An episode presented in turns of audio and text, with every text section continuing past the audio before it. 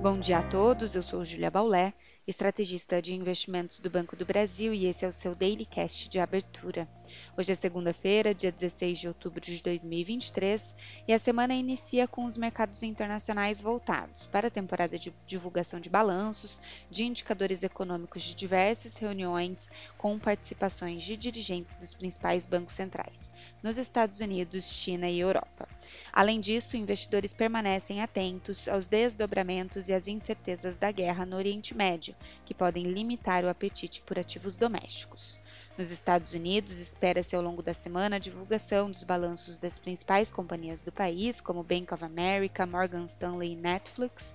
Hoje, o mercado aguarda a publicação do Índice de Atividade Industrial do Fed de Nova York, referente ao mês de outubro, além da participação dos dirigentes da instituição em eventos corporativos, nos quais espera-se pronunciamentos sobre as perspectivas econômicas.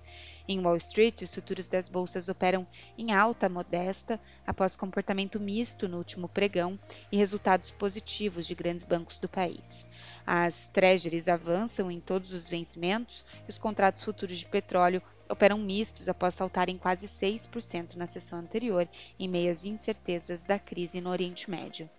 No continente europeu, as bolsas ensaiam recuperação, sem direção única e perto da estabilidade, enquanto os investidores avaliam a possibilidade de uma escalada da crise no Oriente Médio. A Eurostat divulga hoje os dados da balança comercial de agosto e dirigentes do Banco Central Europeu participam de encontros na reunião do Eurogroup. Em último discurso, a autoridade monetária do Banco Central Europeu afirmou que as próximas decisões vão garantir que as taxas vão estar em níveis suficientemente restritos o tempo que for necessário para que a inflação converja de forma sustentável para a meta de 2%.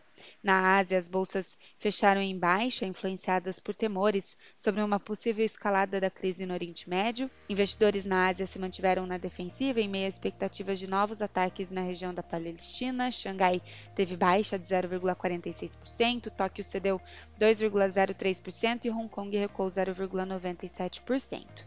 No Brasil, o pregão de Sexta-feira fechou com perdas para os índices, que atingiu 115.754 pontos, uma queda de 1,11%. No câmbio, o dólar terminou em alta, chegando aos R$ 5,08. A curva de juros, os futuros do DI, fecharam com forte elevação.